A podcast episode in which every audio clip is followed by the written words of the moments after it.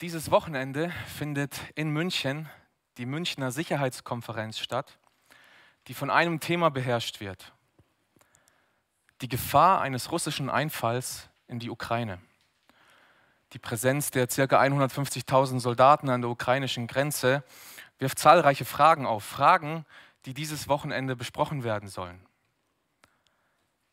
Wir blicken gerade in eine sehr ungewisse Zukunft mit Ängsten, mit Sorgen darauf, denn von einem Tag auf den anderen können wir Krieg in Europa haben.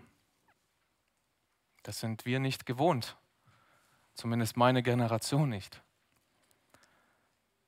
In einer ähnlichen Situation, doch noch etwas schlimmer, befand sich Israel. Sie kamen gerade aus Ägypten heraus, haben wir gelesen, doch der Pharao jagt ihnen nach und sie befinden sich nun am Meer und sehen keinen Ausweg, wie sie dem entkommen sollen. Und sie haben Fragen, sie, haben, sie befinden sich in Ungewissheit, sie haben Ängste, sie haben Sorgen, ihr Leben steht auf dem Spiel. Doch Israel durfte erfahren, dass Gott es in der Hand hat und sie durften eine große Glaubenslektion lernen. Und diese wollen wir jetzt auch miteinander anschauen. Wir alle befinden uns auf einer Reise, wie Israel, auf dem Weg. Sie waren auf dem, auf dem Weg in das irdisch verheißene Land Kanaan und wir befinden uns auf dem Weg ins, irde, äh, ins himmlische äh, verheißene Land Kanaan, die Ewigkeit. Und heute in unserem Text sehen wir, dass Gott sein Volk auf diesem Weg führt und Israel deshalb Gott vertrauen kann. Auch wenn die Methoden Gottes, wie er führt, sie nicht ganz verstehen, ähm, führt Gott sie und sie können ihm vertrauen. Und letzten Endes ne-, nutzt Gott das, damit sie ihn fürchten. Anhand dieser Gliederung, die ihr auch in den ausliegenden Gottesdienstblättern habt, werden wir diesen Text entlang gehen.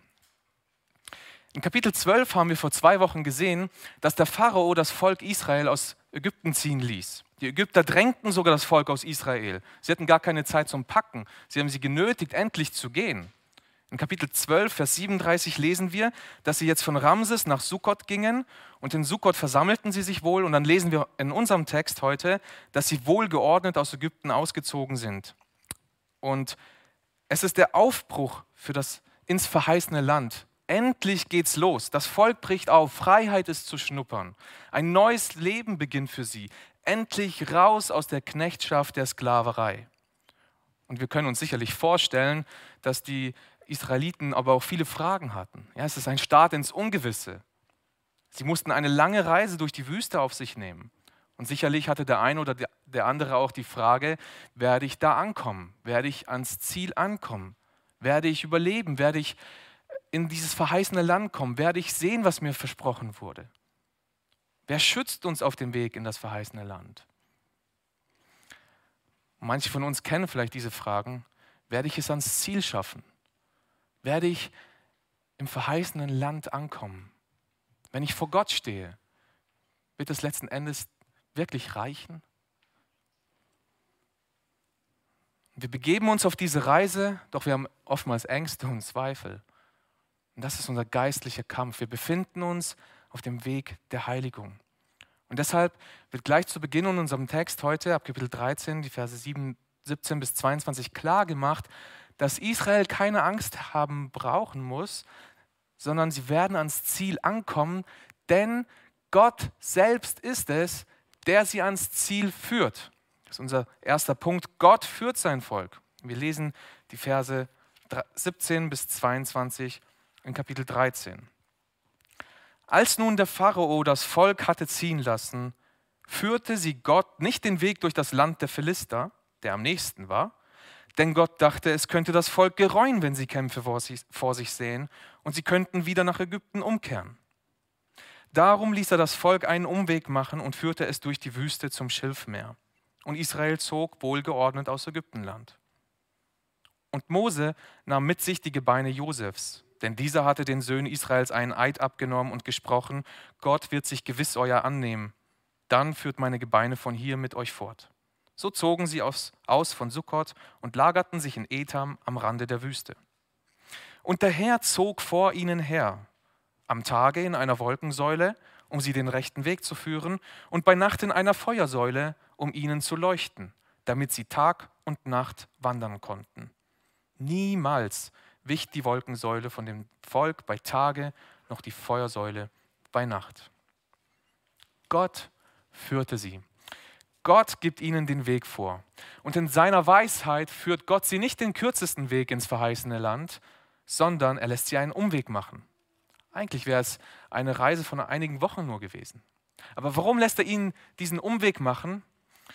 Weil er nicht wollte, dass sie den, zu den Philistern kommen und in einen Krieg verwickelt werden. Die Philister waren ein sehr kriegerisches Volk und sie würden wohl gegen Israel kämpfen. Aber Israel ist noch viel zu schwach dafür. Das können sie noch nicht. Sie würden wahrscheinlich alle wieder umkehren und nach Ägypten zurückgehen. Sie sind noch nicht so weit.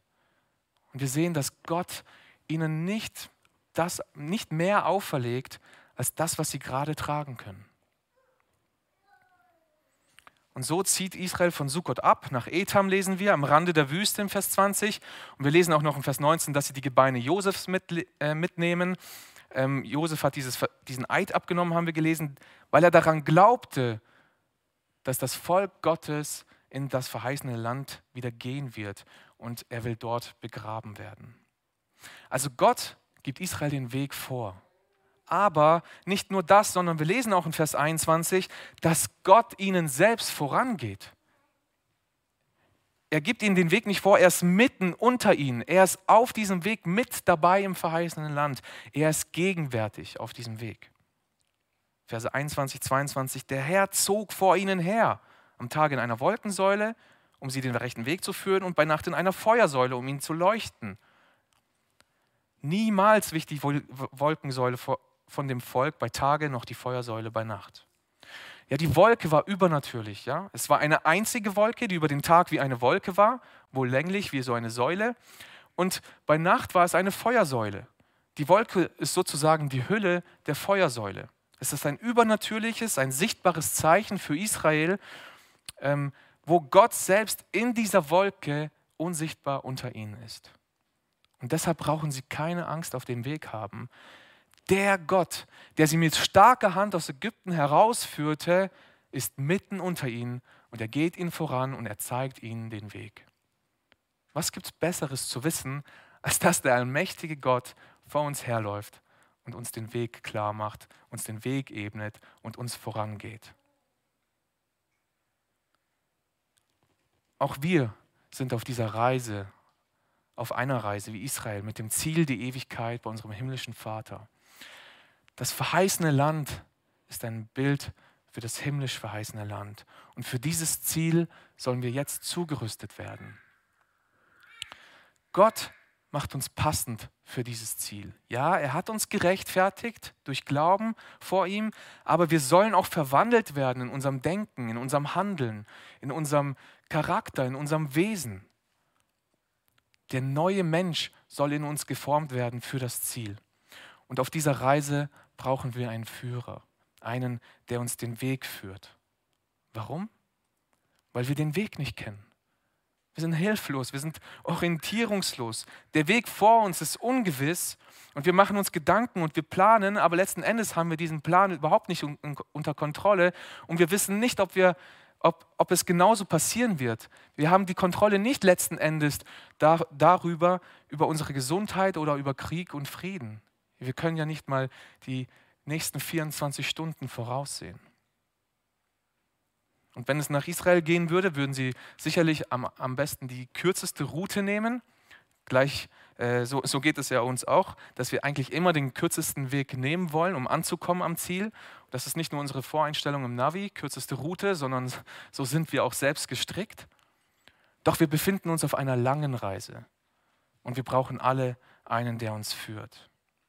Ja, wenn du in eine fremde Stadt kommst und du keine Ahnung hast, wie du an dein Ziel kommst, dann ist es, dann freust du dich, dann bist du froh darüber, wenn dich ein Freund abholt und dir den Weg zeigt, dass du ihm einfach nur hinterherlaufen musst und du ihm vertrauen kannst, dass er dich an dieses Ziel bringen wird. Und genau das ist so tröstlich für uns. Gott kennt unseren Weg. Ja, er kennt ihn nicht nur. Er bahnt diesen Weg. Er ebnet diesen Weg. Er plant diesen Weg für dich. Und deshalb kennt er den Weg bestens.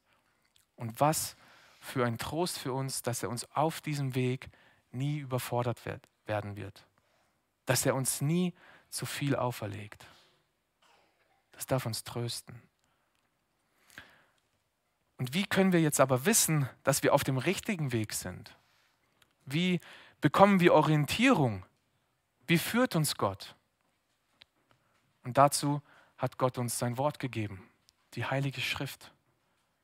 Gott führt uns durch sein Wort. Darin suchen wir seine Wegweisung. Suche Wegweisung, indem du so auf sein Wort hörst, indem du sein Wort liest, indem du mit Geschwistern dich über sein Wort austauscht.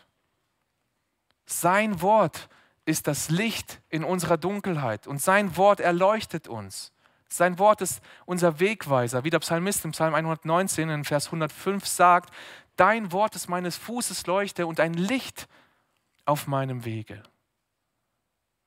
Gottes Worte und seine Gebote oder Gottes Wort und, seine Gebote sind Orientierung in unserem geistlichen Kampf. Es ist wie ein sichtbares Zeichen seiner Gegenwart für uns. Hier erfahren wir, was Gottes Wille ist, wie er will, dass wir leben, wie es vorangeht. Wie Gott durch die Wolke mit Mose gesprochen hat, so spricht Gott zu uns durch sein Wort. Und er hat uns seinen Geist gegeben, der uns niemals verlassen wird. Und so ist er jederzeit gegenwärtig in uns und sein Geist lehrt uns das Wort Gottes, erfahren wir auch in Johannes 16. In seinem Wort erfahren wir also, ob wir auf dem richtigen Weg sind. Sein Wort gibt uns Weisheit, sein Wort zeigt uns sein Wille und schenkt uns Orientierung. Also, wir sehen im Ersten Punkt, Gott plant unseren Weg ins verheißene Land, er zeigt uns den Weg und er geht mit uns auf diesem Weg. Er lässt uns nicht alleine. Er gibt uns sein Wort für diesen Weg. Er bringt uns ans Ziel auf diesem Weg und er geht uns voran und er lässt uns niemals alleine auf diesem Weg. Was für wunderbare Verheißungen. Was für wunderbare Verheißungen. Und deshalb, weil das alles so ist, können wir Gott vertrauen, dass er uns ans Ziel ankommen lässt. Das sehen wir im nächsten Punkt, in unserem zweiten Punkt. Deshalb vertraue Gott. In einer wirklich aussichtslosen Lage, wo es für Israel um Leben und Tod geht, fordert Gott sie auf, stille zu werden und ihm zu vertrauen. Zuerst sehen wir, dass wir darauf vertrauen können, dass Gottes Pläne in Erfüllung gehen werden. Menschlich gesehen war die Route, die sie, die sie, einschlagen sollten, eigentlich keine gute Idee. Eigentlich war die Route eine, eine, eine, eine ziemlich dumme Idee. Denn damit begeben sie sich in eine Klemme.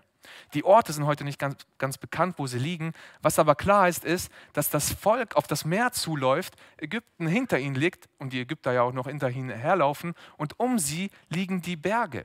Sie können eigentlich nirgendwo hinfliehen.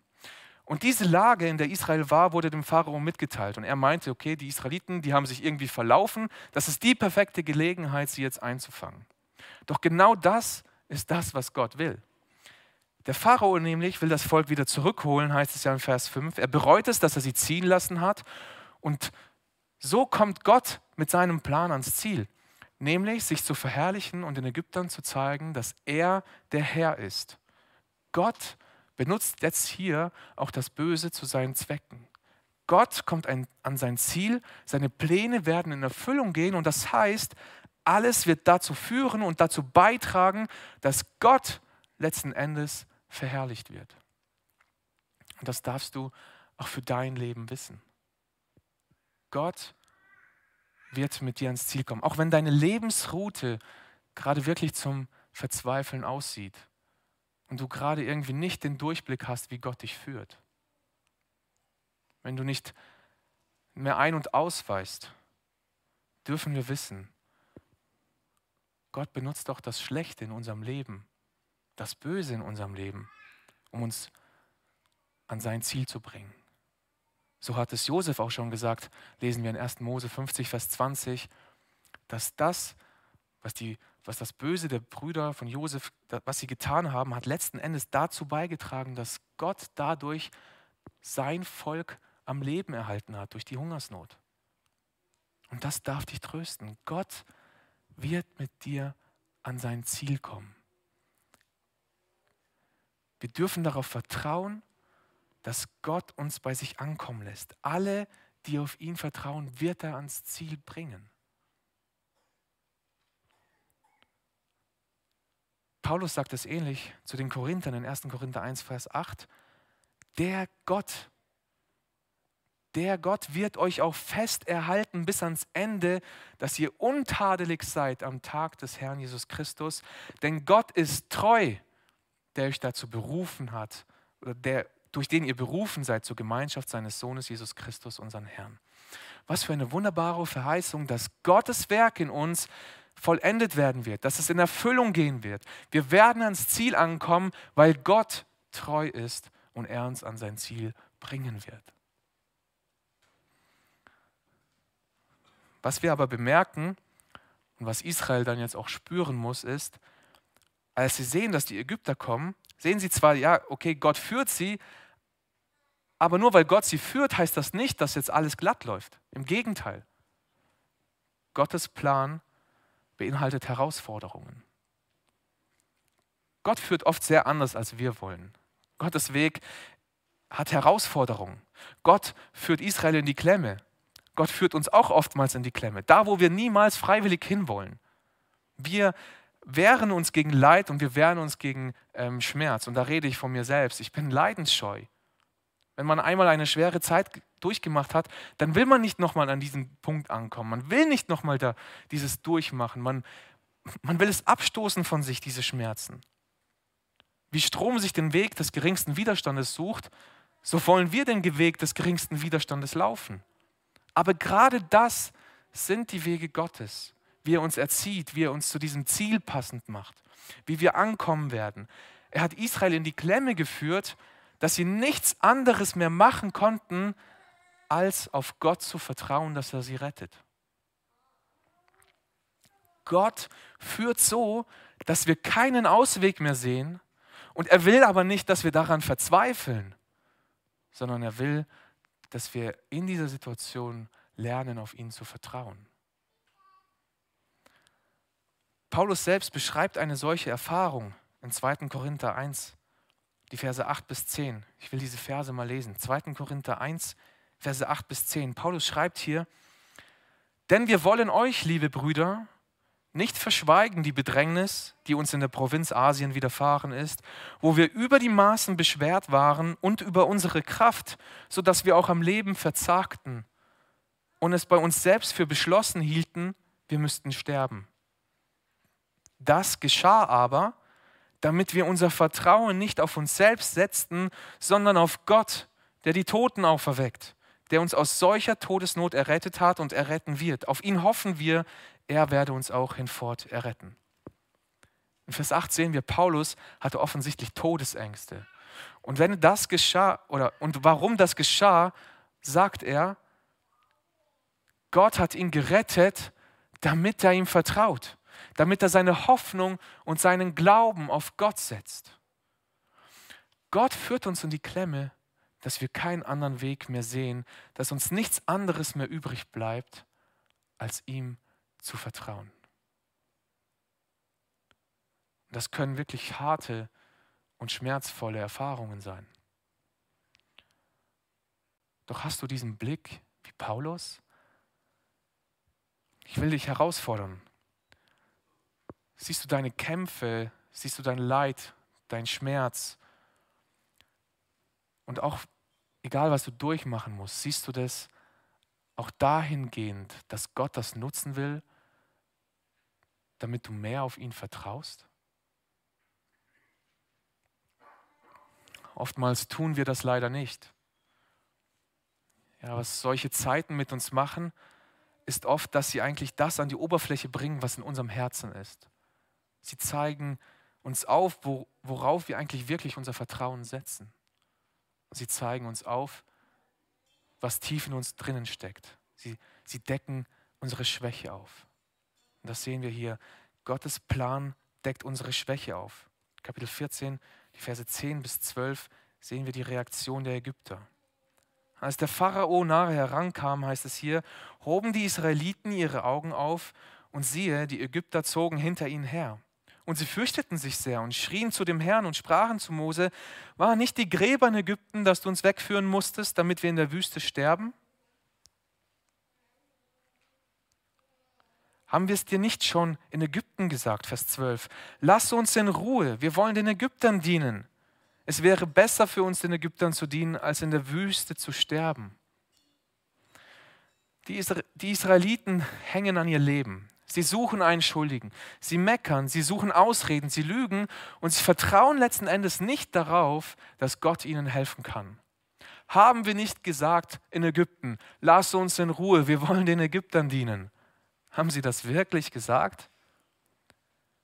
Wir erinnern uns an die Predigten, wo, sie, wo ihre Reaktion darauf war, als Mose ihnen gesagt hat, dass Gott sie retten will, dass sie sich niedergekniet haben, anbeteten, als sie erfahren haben, dass Gott sie aus der Sklaverei befreien will. Eine ganz andere Reaktion eigentlich.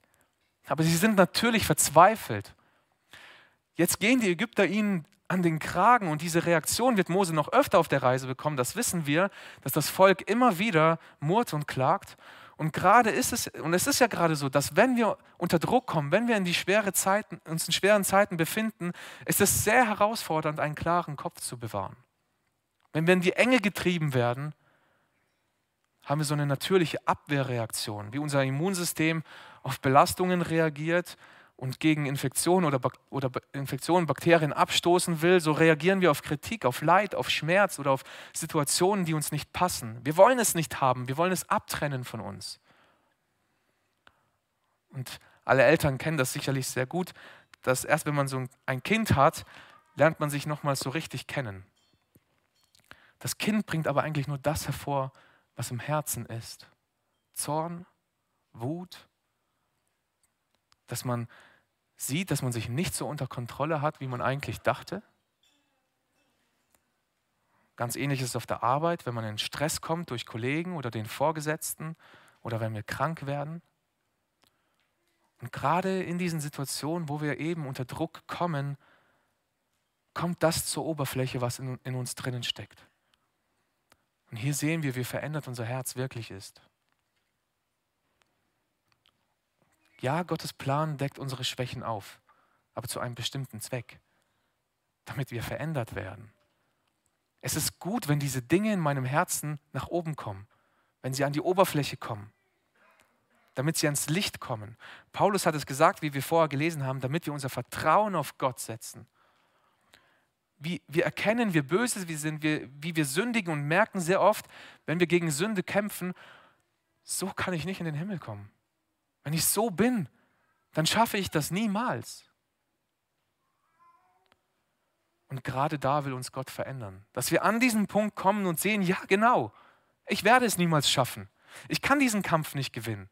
Und an diesen Punkt musste auch Israel kommen. Nun fordert Gott sie auf, dass sie keine Angst haben sollen, denn Gott wird ihnen eine wunderbare Rettung verschaffen. Gott wird für sein Volk kämpfen. Ich lese nochmal die Verse 13 bis 14. Da sprach Mose zum Volk, fürchtet euch nicht, steht fest und seht zu, was für ein Heil der Herr euch heute an euch tun wird. Denn wie ihr die Ägypter heute seht, werdet ihr niemals wiedersehen. Der Herr wird für euch streiten und ihr werdet stille sein. Gott ist es, der den Kampf führt. Mose sagte in Vers 14, werdet still, der Herr wird für euch streiten, seid stille. In anderen Worten, Gott wird euch ans Ziel bringen. Seht zu und staunt. Vertraut ihm doch endlich mal. Seid doch einfach mal still und vertraut ihm. Ihr habt doch gerade gesehen, dass er den Ägypter mit diesen zehn Plagen, wie, wie, was für eine Macht er hat, wie er seine starke Hand gezeigt hat. Und nun vertraut mir doch endlich mal.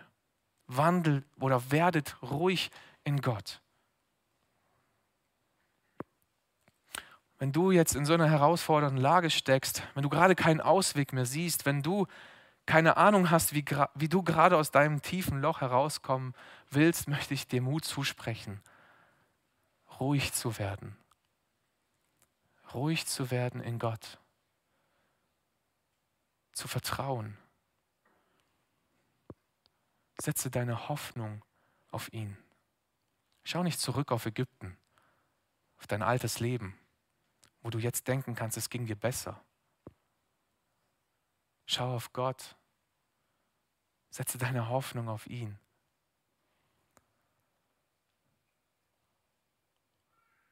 Er will Rettung schenken. Und das tut er mit seinem Volk. Gott rettet sein Volk aus der Hand des Pharaos, damit das Volk Gottes seine mächtige Hand kennenlernt, damit sie ihm vertrauen und nichts mehr übrig bleibt, als ihn, den allmächtigen Gott, zu fürchten. Das sehen wir in unserem dritten Punkt. Israel soll Gott fürchten. Wie soll Israel bloß den Ägyptern entkommen? Die Ägypter kommen immer näher heran. Und Gott schafft ihnen einen Ausweg, mit dem wohl niemand gerechnet hat. Mose soll seinen Stab über das Meer ausstrecken und es teilen, damit das Volk hindurchlaufen kann. Und während Mose das tut, müssen die Ägypter natürlich aufgehalten werden. Und wir lesen in Vers 19, dass der Engel des Herrn und die Wolkensäule sich beide hinter das Volk stellen und dann dehnt sich die Wolkensäule aus und wird wie eine Wand. Und es ist wohl gerade Nacht gewesen und so bleibt die Seite der Ägypter dunkel, es bleibt Nacht und die Seite, wo das Volk Israel ist, ist hell. Es ist wie Tag. Die Wolkensäule gibt ihnen Licht. Und dann teilte sich das Meer. Ein Nordwind kommt, ein Südwind kommt und spaltet das Meer und ein Ostwind bläst den Boden trocken, dass Israel trocken durch das Meer durchlaufen kann. Und das Volk kann auf die andere Seite gehen. Und jetzt kommen sie am Ende raus, auf der anderen Seite. Mose streckt seine Hand wieder aus, die Wassermauern fallen zusammen und das Meer schließt sich wieder.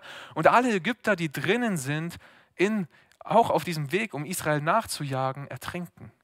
Wie schrecklich. Das ganze Heer, die ganzen Ägypter wurden von Gott gerichtet durch diese Wasserfluten. Und die einzige angemessene Reaktion von Israel lesen wir in den Versen 30 bis 31. So errettete der Herr an jenem Tag Israel aus Ägypter Hand. Und sie sahen die Ägypter tot am Ufer des Meeres liegen. So sah Israel die mächtige Hand, mit der der Herr an den Ägyptern gehandelt hatte. Und das Volk fürchtete den Herrn und sie glaubten ihm und seinem Knecht Mose. Jetzt fürchtet das Volk Gott. Nicht die Wasserfluten, die Meeresteilung hat die Israeliten letzten Endes Gott fürchten lassen, sondern wir lesen, dass die Ägypter umgekommen sind und die liegen da am, am Ufer, alle tot. Und als sie das sahen, wie Gott an den Ägyptern gehandelt hatte, fürchteten sie Gott. Ihnen wird klar, hey, wir sind gerade da durchgegangen, durch das gleiche Meer und haben überlebt. Und die Ägypter sind alle umgekommen. Gott hat seine Herrlichkeit gezeigt. Und er wollte sie dem Pharao ja zeigen, haben wir gelesen. Und seine Herrlichkeit, sehen wir, hat zwei Seiten. Für Israel war es eine herrliche und rettende, erlösende Hand. Aber für die Ägypter war es Gottes gerechtes, gerechtes Gericht. Es war seine Heiligkeit und seine Gerechtigkeit. Und die einzige Reaktion, die daraufhin angemessen ist, ist, den heiligen Gott zu fürchten. Fürchtest du Gott? Will ich dich fragen, fürchtest du Gott? Das ganze Heer der Ägypter wurden vor ihren Augen umgebracht. Das ist wirklich schrecklich. Und das ist Gottes gerechtes, gerechtes Gericht über die Sünde, über das Böse, über den, der seine starke Hand nicht anerkennen will. Und dieses Gericht ist nur eine Vorschattung von Gottes letztem Gericht, was noch kommen wird. Ägypten ist nur ein Bild für unsere Sünde in uns. Und das bedeutet, dass wir alle diese Wasserfluten des Gerichts eigentlich verdient haben. Wir haben Gottes gerechtes, gerechtes Gericht verdient. Wir sollten umkommen, weil wir nicht Gott gefürchtet haben, weil wir seine starke Hand wie der Pharao nicht anerkennen wollten und wir uns gegen Gott aufgelehnt haben. Aber warum haben die Wasserfluten Israel nicht umgebracht, sondern die Ägypter. Das erfahren wir in Hebräer 11, Vers 29, wo es heißt, durch Glauben gingen die Israeliten durch das Rote Meer wie über trockenes Land. Das versuchten die Ägypter auch und kamen dabei um und ertranken. Das heißt, ohne Glauben wird dich das gerechte Gericht treffen ohne Glauben und Furcht vor Gott wirst du nicht von Gott gerettet werden. Die Ägypter haben auf sich selbst vertraut. Ja, sie bauten auf ihr Heer, sie haben auf ihre Stärke und auf ihre Macht gebaut. Israel konnte das letzten Endes gar nicht. Sie konnten nicht an, nichts anderes tun, als auf Gott zu vertrauen. Gott führte sie in eine Situation hinein, dass ihnen nichts übrig blieb, als auf Gott zu vertrauen. Und so sagt er zu Israel, der Herr wird für euch streiten und ihr werdet stille sein. Ja, was für ein wunderbares Bild für unsere Rettung, was für ein wunderbares Bild für Gottes Gnade. Gott ist es, der uns aus dem Gericht rettet. Gott hat alles getan für uns und wir können nur stille sein und ihm vertrauen. Gott hat einen Retter verheißen und hat ihn auch gesandt. Gott hat diesen Retter, seinen eigenen Sohn gesandt. Gott ist selbst auf diese Erde gekommen in Jesus Christus. Und Jesus hat niemals gesündigt. Er hat sich niemals gegen die Hand seines Vaters aufgelehnt. Er war perfekt, er war rein, er war gehorsam und er lebte das perfekte Leben für uns. Er ging ans Kreuz für uns und starb für deine und meine Sünden und nahm das gerechte Gericht Gottes auf sich, obwohl er schuldlos war. Und er ist auferstanden von den Toten. Er besiegte den Tod und er besiegte die Sünde. Gott rettet sein Volk. Und das perfekte Leben, was er gelebt hat, rechnet er uns an, wenn wir an ihn glauben und ihm vertrauen, was er für uns getan hat. Und wir können Frieden mit Gott haben. Und Gott ruft dich und mich heute auf. Werde stille, werde ruhig in mir, vertraue mir. Egal, durch welche Lebenskrise du, du gerade gehst, in welcher schwierigen Lebenslage du gerade steckst. Oder ob es vielleicht bei dir gerade ziemlich gut läuft und die Sonne scheint. Lass dich von dieser Geschichte Israels ermutigen. Gott hat sich nicht verändert. Er ist immer noch derselbe Gott. Er hält auch dein Leben und mein Leben in seiner Hand. Er erspart uns nicht die Schwierigkeiten, aber auch damit hat er einen guten Plan. Er möchte, dass wir gerade in dieser Not, in diesen Zeiten ihn besser kennenlernen, dass wir uns an ihn hängen. Gott führt dich. Deshalb vertraue ihm und fürchte ihn. Amen.